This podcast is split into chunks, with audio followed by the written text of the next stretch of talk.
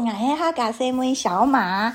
大家好，我是妈鲁，好久不见，真的好久不见呢。妈鲁上次来跟我们录的时候，已经是半年前，我们去去玩沙巴回来，没错。然后那时候你在讲沙巴爬神山的事情，是的。然后事过今天已经半年了耶，对呀、啊。这半年当中，我们又各自去了很多地方，嗯，对。所以妈鲁后来沙巴之后有去泰国，对不对？对。然后最近他刚从美国自驾回来，是的。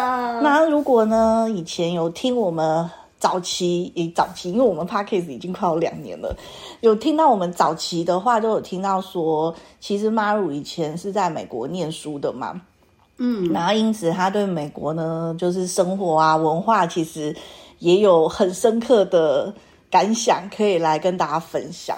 嗯，这次啊，九九在去一次美国，发现有很多不一样的地方。其实去之前呢，我就有先问美国的朋友，说现在小费是怎么算？因为呢，在网络上人家都说现在小费啊比以前对，就是贵很多。所以我那个时候先问我，我住我朋友的那个 Airbnb，他经营的，然后呢，他又介绍我说哪一间餐厅好吃啊。然后去之前呢，我就先问他说，哎，现在小费是怎么算？因为那个时候我们是吃早午餐，我就说，那像以午餐来说，到底要几趴？嗯。我的朋友就说最少是十八趴啦，所以我只是想说，嗯，嗯，那就是自己算好十八趴，就是说如果就是如果他态度服务还 OK，我就给他最基本的十八趴，如果好一点，那还是会往上加。可是殊不知。他们说的十八趴，跟我想的十八趴，当然是一样是十八趴，可是形式不一样。是他的账单拿来呢，他会给你三个选择，而且钱已经帮你算好了。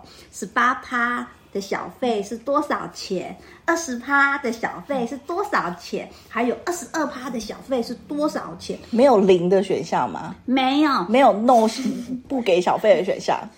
嗯，这个等一下我再说。这个餐厅的话呢，就是你在那边吃，你要给小费。它事实上，它的账单上面的下面已经给你写好那些选项了，所以呢，你就只要照付的钱，把那些该付的钱付一付，然后再按照它的选项看你要选哪一个给小费。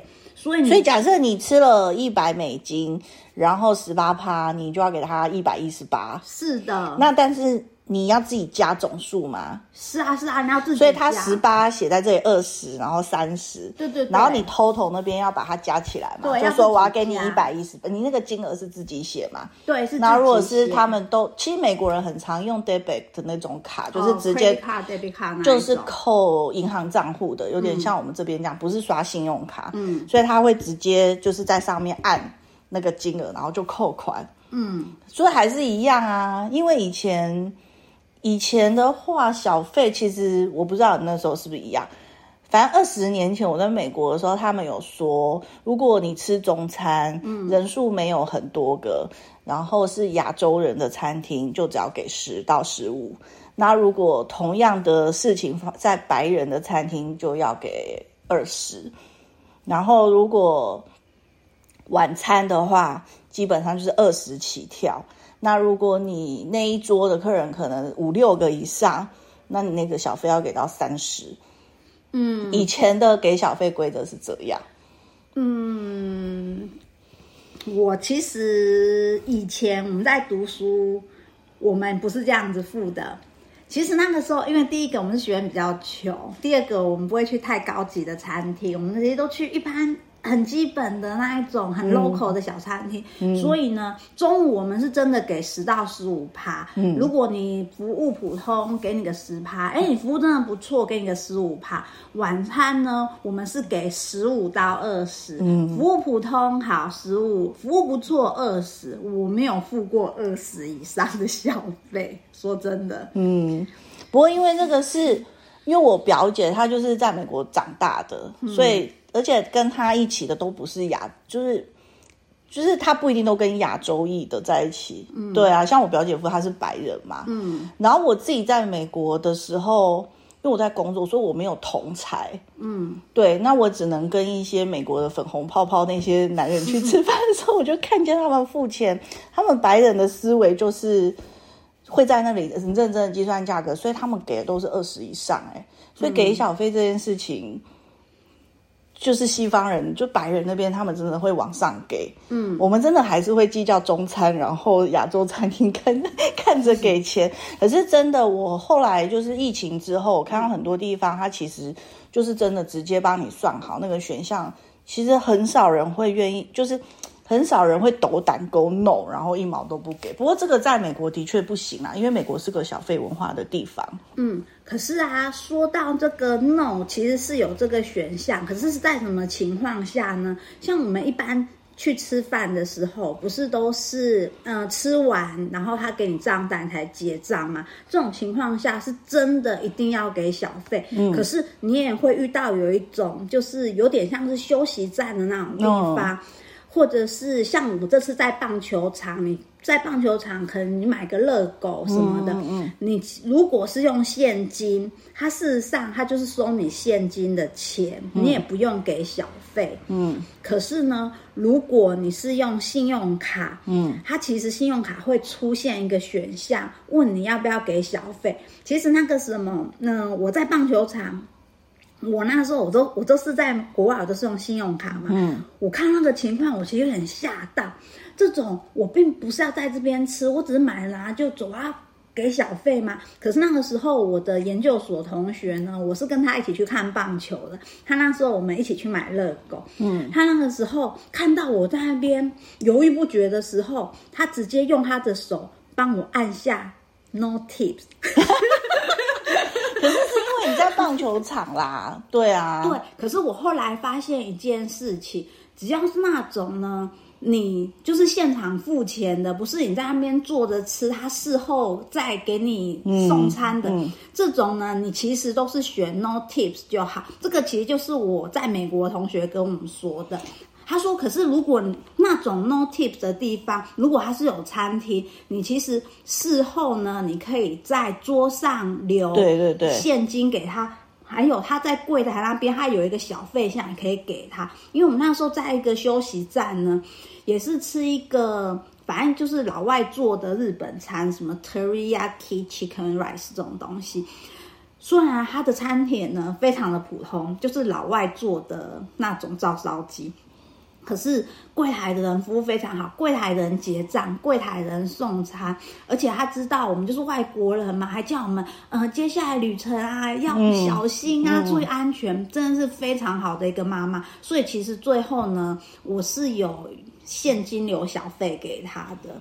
所以我觉得疫情过后，也不疫情过后，我觉得我长大之后呢，我觉得我给小费比较大方。像那个算十八趴、二十趴，可是因为我是用信用卡嘛，我其实都是给他凑到整数，所以呢，就是会比他上面写。假设我要付二十趴，他虽然有二十二趴选项，假设我要付二十趴，可是我会凑到整数，就是会多余。比如说你要给三十五点。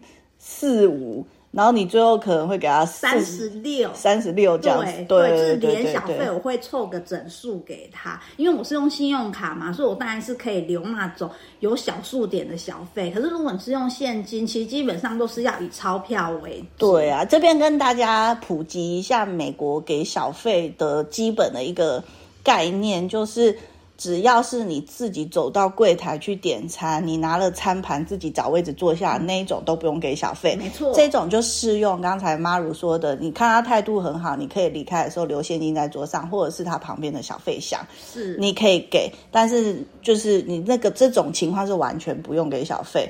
那但是如果你走进去是有人代位，然后点问你要吃什么，然后送餐上，这种就要按照我们一开始说的，现在大概就是十八趴以上。对。起跳，然后结账的时候，其实他会把金额写好，但你要跟你自己原来吃的金额加总，有一个 total，你要自己计算。然后不管你是付现或者是按零钱，呃，按那个信用卡或银行卡，那因为如果你付现的话。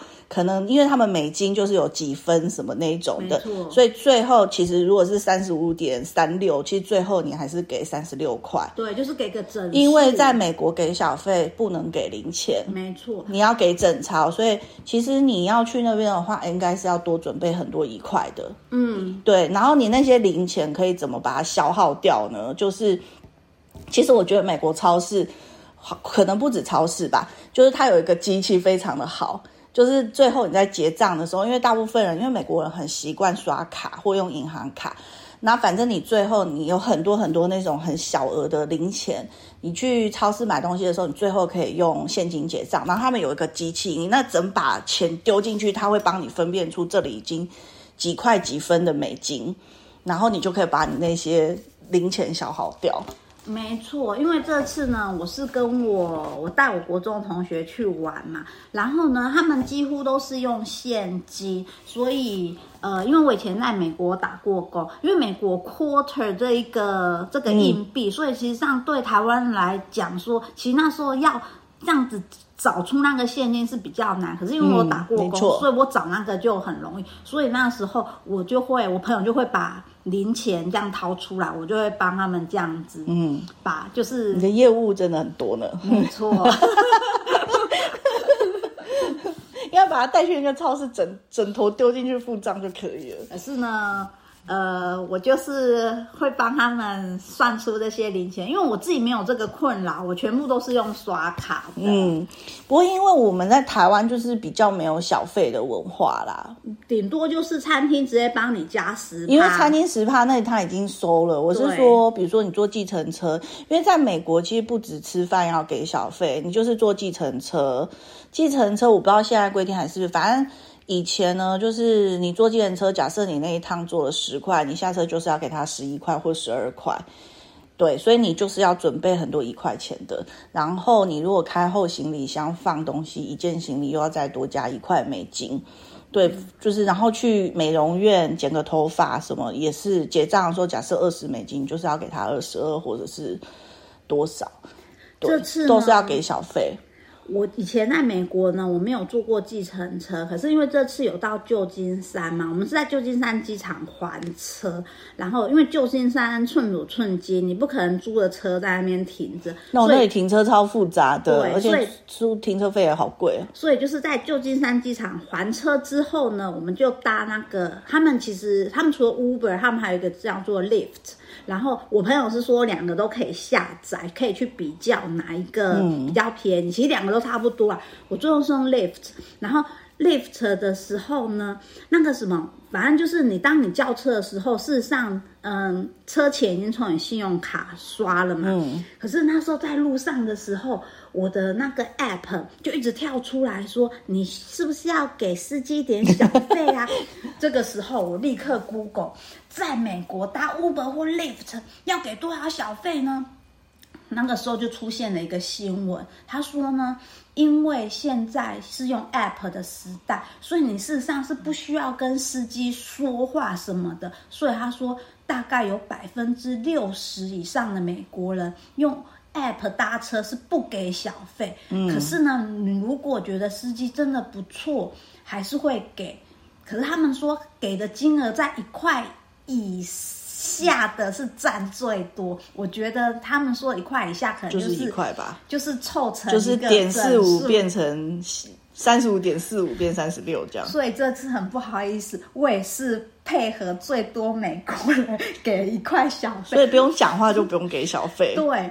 所以这次呢，我是做了三十八点多块，我就是凑成一块，就是 total 给个整数三十九块。可是三十九块，我们这次是跟同学是，是我们是三个人，三个人三十九块，一个人十三块，真的很划算。因为你从机场啊搭个 BART，就是那个、嗯、美国就旧金山的捷运系统叫 BART。对，那个单趟就要十块，而且你还要再从 BART 那边可能再坐其他的，而且他们很多站都没有电梯。是的，然后所以你坐 BART 加上捷，就是其他的乱七八糟捷运系统，你可能就要十二块多。那你还不如叫这个 lift 或是 Uber，一个人只要十三块。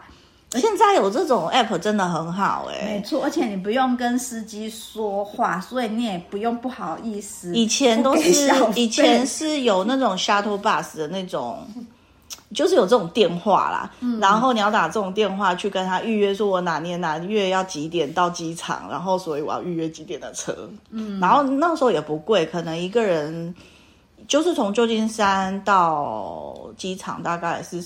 十几块，十五块美金大概吧。嗯，对，现在有 Apple 真的很好，不用不用跟司机讲话。没错，可以省去这种给小费的这种。因为你知道，其实其实，比如说像订披萨也是，你打电话去订披萨，你跟他讲好你要订什么，可是美国人很奇怪，他就要事后问你很多问题。你要再加一份起司，你要再加这个，你要这个，那我们还有这个，请问你有会员卡吗？那他们速度又很快。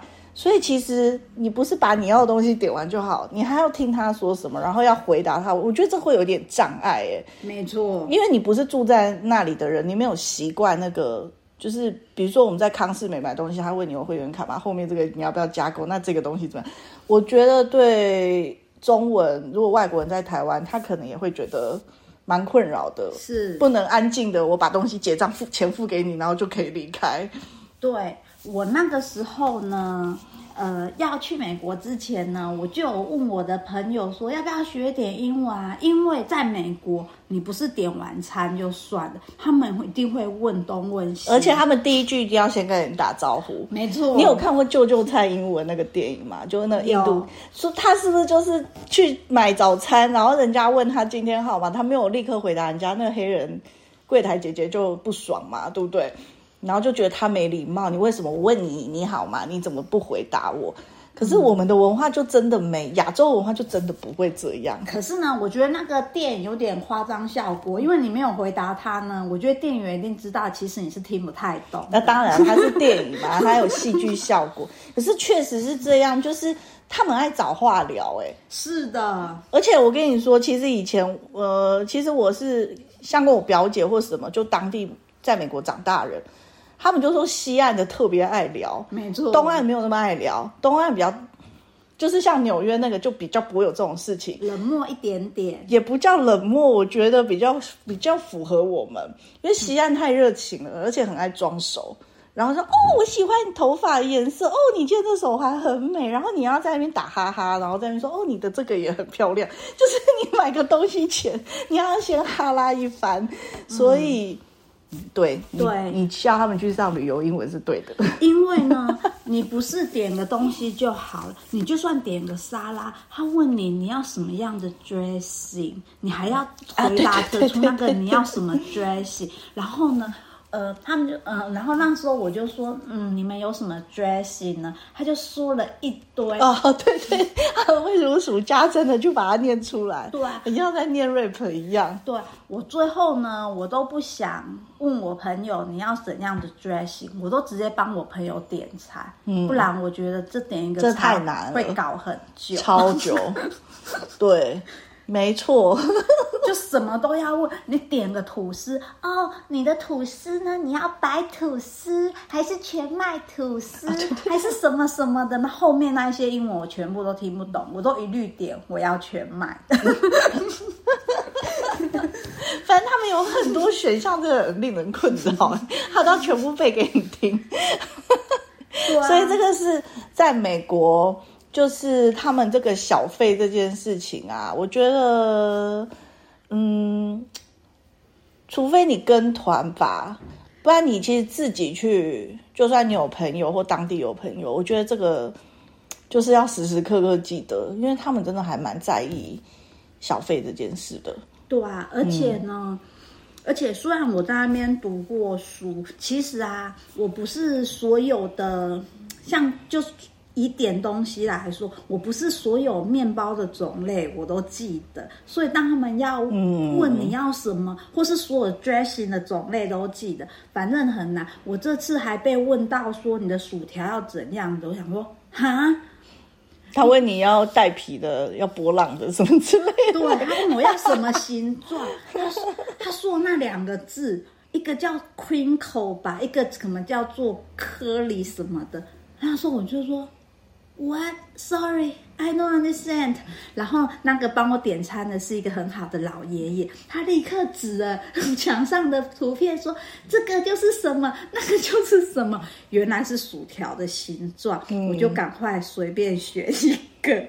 我不在乎，只要它是薯条就好了。赶快让我付钱。对，我不在乎它是什么形状。真的，因为就是这种细节，这太 detail 了。就是你没有天天生活在那儿，就其实就会没有办法融入那个情境当中，对不对？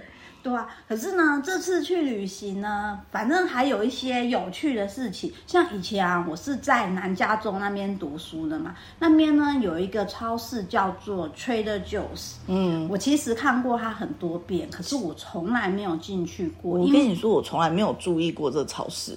我是从来没有进去过，因为我只去离我家最近的超市。我这人就是懒，嗯，嗯，我就是，所以我从来没有去过。然后这次呢，我去了美国，我有一个主要的目的就是去看我的朋友。嗯，然后我有一个在那边很好的研究所同学，他就是我们一起去那个 Angel Stadium 去看，本来是要看大谷翔平，可是他受伤了。好，这是题外话。然后呢，反正。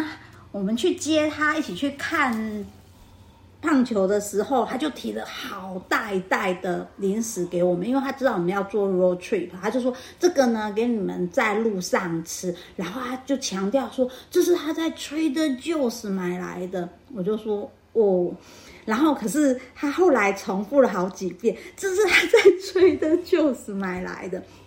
所以回去呢，我就非常好奇，为什么他要重复？你才开始 Google？对，他要重复这个 Trader Joe's 这么多遍，后来才开始 Google 才知道，原来呢，Trader Joe's 是美国的伴手礼耶，因为里面的零食呢，在很多超市是看不到的，因为他们的零食呢，会印上他们那一个。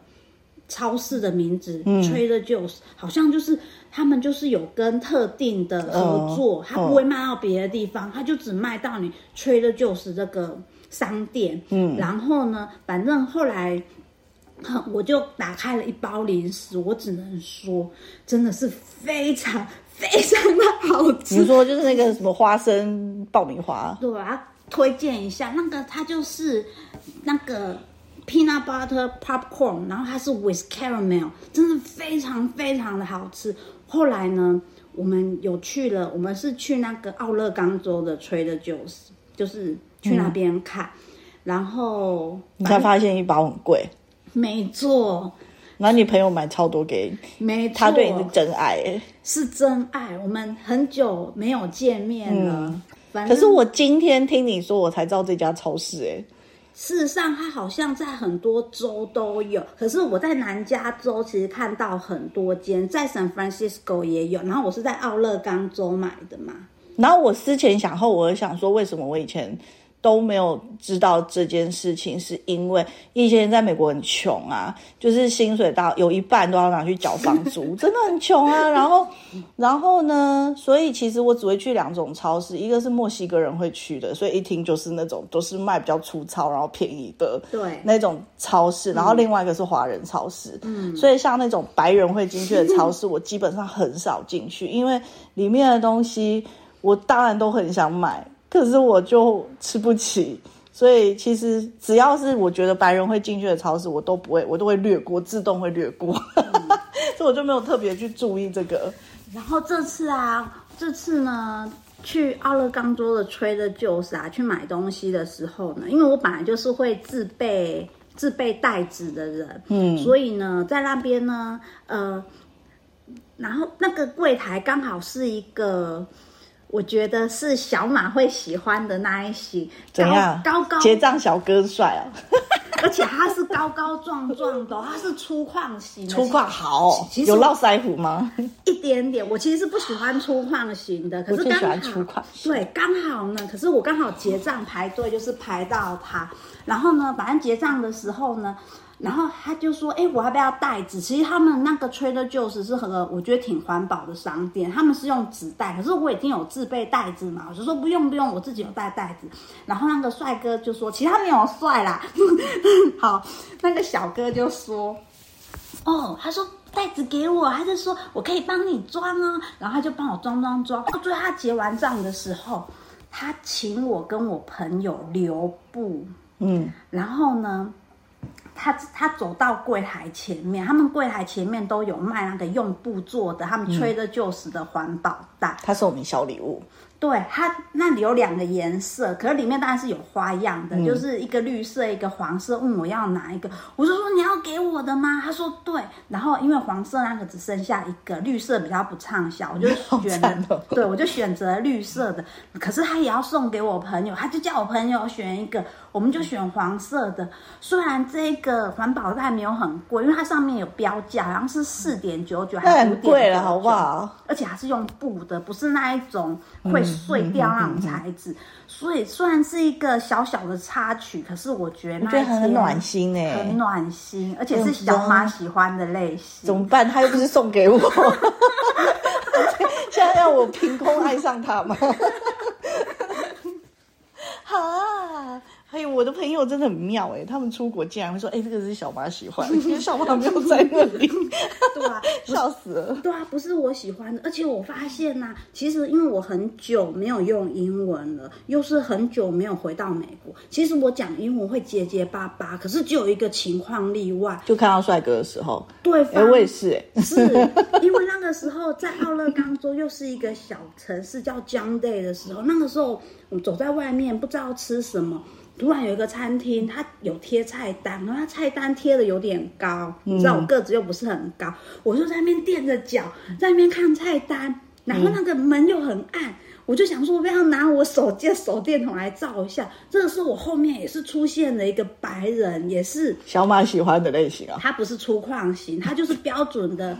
就是白人，可是也是有点壮。他脸不是粗犷，他脸其实很好看，然后戴着个棒球帽。嗯，他就说：“你们在这边干嘛？”哦，我就说：“哦，我我就不知道为什么。”他说英文特别非常流利。我就说：“我在看菜单。”就说不知道这个有什么东西可以吃什么。他就说：“啊，你们可以进去看，不要在外面看什么的。”然后他老板我以为他在里面工作，所以我就很开心的跟了进去。没想到那个餐厅里面有撞球间，他是进去里面打撞球的，嗯，所以最后我又出来了。啊、如果他在里面工作，我二话不说坐下来吃饭。对，我晚上就会在那边吃。可是他打他的撞球，你吃你的饭啊。可是这样子又没有交谈的机会。你哪里知道？你可以一直在那边眉目传情，飘过来飘过去的。唉，不可能！我又不是小马，这个风情万种。我没有风情万种，我要风情万种，我早发达了。风情万种另有其人，好不好？可是起码小马就是一个身材好。没有，我要是这么厉害，我早就。出头天了，可是呢，像那个我我在印度呢，我也是一个人晚上在德里市区这样子乱乱逛。人家虽然说觉得很危险，可是我的样子就不是，就就不是他们喜欢的类型。我对他们来说是，虽然我不是很瘦，可是我相信我对印度人来讲是干干扁扁又矮的人，我是完全。其实你其实你有点像。印度东北那边就是长得像华人的那一种印度人。我在美国，很多人觉得我是墨西哥人。哎，也就是有，也会有像，有也有像哎。以前在台湾，真的有像哎。对，以前在台湾，人家觉得我是原住民。嗯。后来台湾引进外劳，我在路边摊打工，就有人跟我说：“你中文说的好好哦。”然后在现在的工作工作，因为我们公司有引进外劳，我在那边等微波的时候呢，有一个主管跟我说：“哦，be careful of the water。”他也是觉得我就是外劳。好啊，那所以这次 Maru 去美国干了很多事哦，而且他还特别去考驾照。对，说到考驾照呢，这次考驾照，因为。以前考驾照是纸本嘛，现在考驾照就突然变成电脑。然后那时候在用电脑的时候，它突然出现一个选项，他就说我是不是要申请 Real ID？嗯，其实我根本就不知道 Real ID 是什么东西，可是我不管，我就点点 Yes 就开始考。然后后来呢，我跟我的朋友见面啊，我才知道为什么会有 Real ID 这个东西。嗯，因为以前啊。在美国好像没有像我们台湾有身份证这个东西。如果大家有看过个电影叫做《攻其不备》的《The Blind Side》。里面呢，珊卓布拉克的养子就跟他说，他想要考驾照。珊卓布拉克就说：“为什么你要考驾照？你又没有车。”因为他说他想要有一个证明他身份的东西，那个证明身份的东西就是驾照。所以，如果在美国你遇到警察或是坐飞机，人家说 “Can I see your ID？” 他们的 ID 指的就是驾照。美国没有身份证这种东西，可是呢，我的朋友就说，现在美国人自己都觉得。这件事情很奇怪，为什么他们没有身份证这种东西？他想通了，对，所以他们现在呢，你去要申请驾照、考驾照的时候，他都会问你说，你要不要也申请 ID？他们就叫 Real ID。所以这次驾照我考了三遍，我终于考过了。嗯，其实在美国啊，你如果是你本来就在那边出生的人，是公民的，就会有，或是你有绿卡。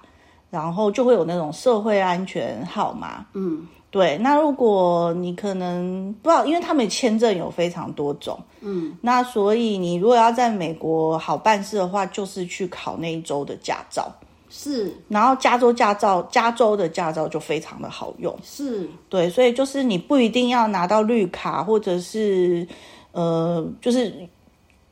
工作签证或什么，其实就可以去考加州的驾照。嗯，我当初呢，在美国读书，我当然有考加州的驾照。可是那时候我很幸运，我那时候在美国的时候呢，我是先住 homestay，homestay 有一个室友是日本的，他那个时候就问我说：“你有没有去申请 Social Security number？” 嗯嗯，我根本就不知道，就是社会安全号码，我根本就不知道这是什么东西。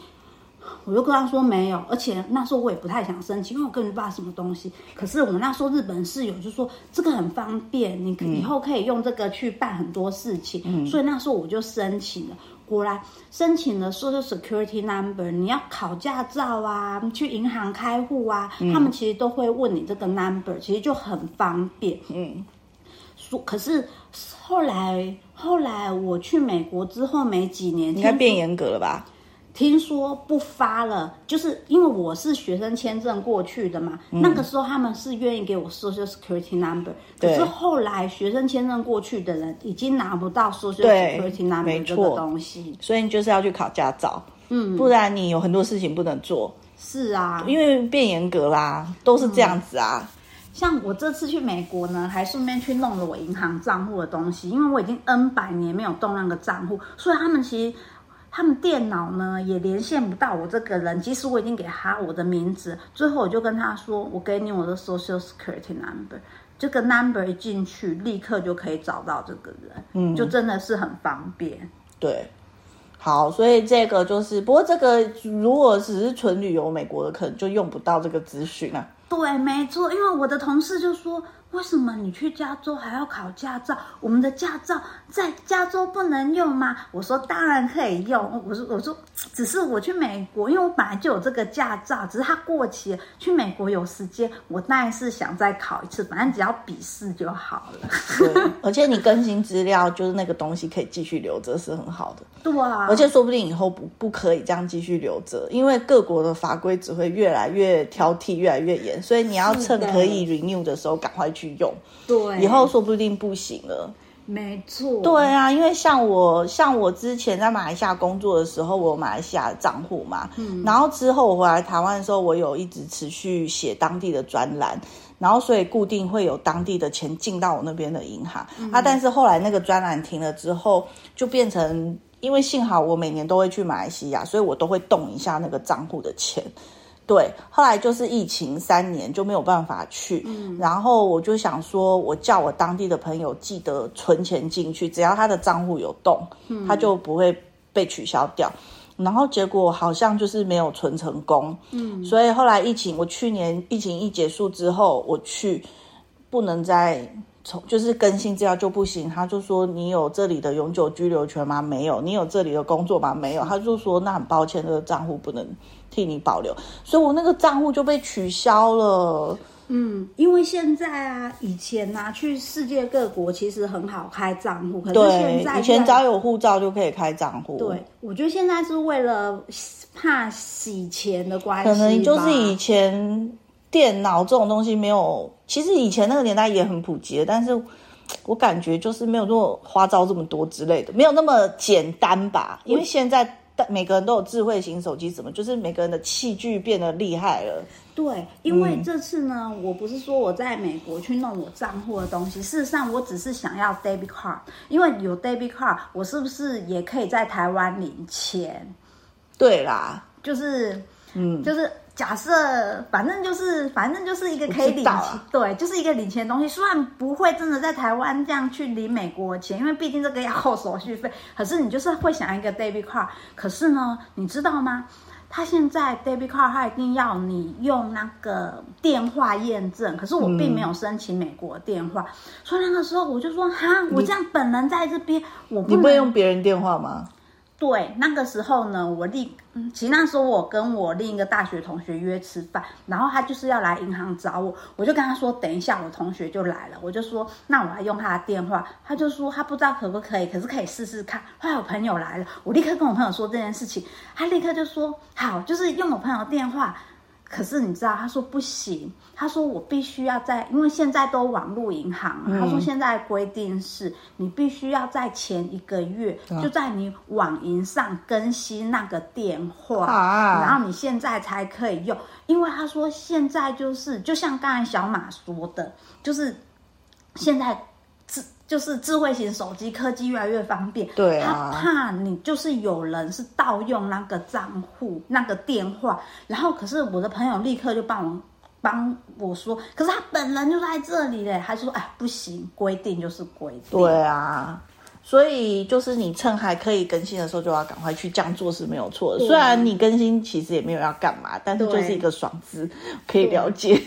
对啊，就是就是人总是有狡，是叫狡兔三窟吗？是啊，是啊，是啊，是啊。我就是在每个地方，我都想留个账户。对啊，所以我懂啦。所以我的马币账户被取消，我觉得很伤心哎，因为你知道。我之前都没有怎么提马币账户的钱嘛，嗯、然后我记得我有一年去印度自助的时候，因为我每次都在吉隆坡转机，我就记得，因为马来西亚很多印度人啊，嗯、我就记得我在台湾就没有拿很多台湾的现金，嗯，我就是直接到那里去提我的马币账户，然后直接在那里兑换印度卢比，因为那里很多印度人，所以汇率非常的好，嗯，然后我非常的沾沾自喜，说这是我的马币小金库，结果我的小金库被取消了。虽然剩下的钱我拿回来，可是我还是很难过。我了解，其实呢，我之前在韩国交换学生的时候呢，嗯、我们这些交换学生学校都带我们去开一个账户，因为你不可能把大笔的现金都放在身上嘛。对。然后那个账户呢，我离开韩国我还是留着。其实我已经也是 N 百年没动它，可是呢。有一次，我同同事就想要用我那个账户，因为我同事有在做代购，oh. 他就觉得好像用一个韩国的做韩国代购，用一个韩国账户好像不错。然后我就想说，反正那个账户我没有用，我就想说好跟你用。可是第一个我们要先去 reactivate，、嗯、因为毕竟那个已经很久没用，激活。对，激活。对。我不知道中文就叫激活，没有，那是中国用语。哦、台湾中文叫什么？我不知道，反正就是重新启动之类的。对，反正就是要 reactivate。所以那个时候我们去首尔，就是去我那一家银行呢，然后去那一家银行，然后也是就是要的英文服务嘛，然后。他们就会问很多，因为他们其实我觉得就是怕洗钱。他就说：“你为什么现在想要再用这个账户？”我都随便说说，我就说：“嗯，因为我考虑在这边读博士班啊，那个。”银行员说：“他是真的吗？”然后他就给我一堆资料，说：“啊，你要照着这个程序啊，这样操作操作就可以 reactivate 成那一个嘛。”嗯。可是呢，它上面都是韩文，其实我根本就一个都看不懂。可是既然是我朋友要用我的账户，我觉得这个就让他自己去处理好了。嗯。结果呢，我的朋友呢在家里试了试，也去问他的韩国朋友，不知道他有没有问啦。反正他说最后不行，所以我那个账户事实上还是留着，只是可能。就是被冻结了，对，就是冻结。里面其实没有多少钱，里面也是当初我替学校。可是你没有去重新启动的话，你钱也领不出来。对啊，里面好像很少。我当那个提款卡会跳出一个讯息说，因为怎样你去掐柜台。哦。我对啊，我，我是我是无所谓啊，因为反正我里面的钱很少。我记得最后是学校有汇一笔，我帮学校写英文杂志的稿费，嗯、可那个很少很少啊，嗯、所以就是反正那个账户我，反正现在这样子真的很麻烦啦。对对啊。就是这个跟账户有关的事情，对啊，目前还在可以继续用的账户，应该美国那个我还有在用，还有在买美股，因为我那时候就有跟柜台的人说，可是这样子我不是永远都提不到，如果没有来美国，不都不能用我美国的钱吗？他就说你不会用汇款汇回台湾账户。我心想说也是，可是那个手续费蛮贵的啊，是贵，可是对啦，如果你真的需要那笔钱，啊、就只能这样子做。没错，嗯，好哦。美国其实我感觉，因为台湾的国际新闻主流就是日本、美国，就是 G 八会开会的那一些国家嘛，所以可能大家觉得美国好像蛮熟悉，可是其实美国没有大家想的这么。你这么了解要在美国怎么过生活，或者是跟美国人相处，因为我觉得这当中的美嘎其实很多哎，而且其实我觉得美国人没有很好相处，而且啊，真正的美国人我觉得很，我觉得地雷蛮多的哎。对，除非是像我研究所那一个同学，因为我觉得他可能本身。我觉得南加州啊，本身就是多种族，对，因为南加州就是亚裔非常非常的多，所以他对我这种外国学生什么，他人也是非常好。像我每次见到他，我都会说我英文是不是变烂了什么，他都说不会啊，还是跟以前。如果常常遇到亚裔的美国白人这种，我觉得他们就很 OK。可是如果他原来住的地方没有什么亚裔的那种美国人，我觉得你要相处，其实。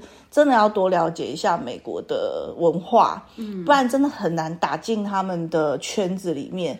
对，所以你就会在美国没有朋友，然后非常的寂寞。所以我，所以我其实读研究所，说真的，我并没有真的学到什么东西，是有学到，可是跟现在工作一点关系都没有。可是我觉得最庆幸的就是我认识的那一个同学，嗯，我就觉得他人非常好，也不会因为像我们是外国人啊什么，而且反而他觉得我说话还很有趣什么的。你说话是很有趣啊，我也这么觉得。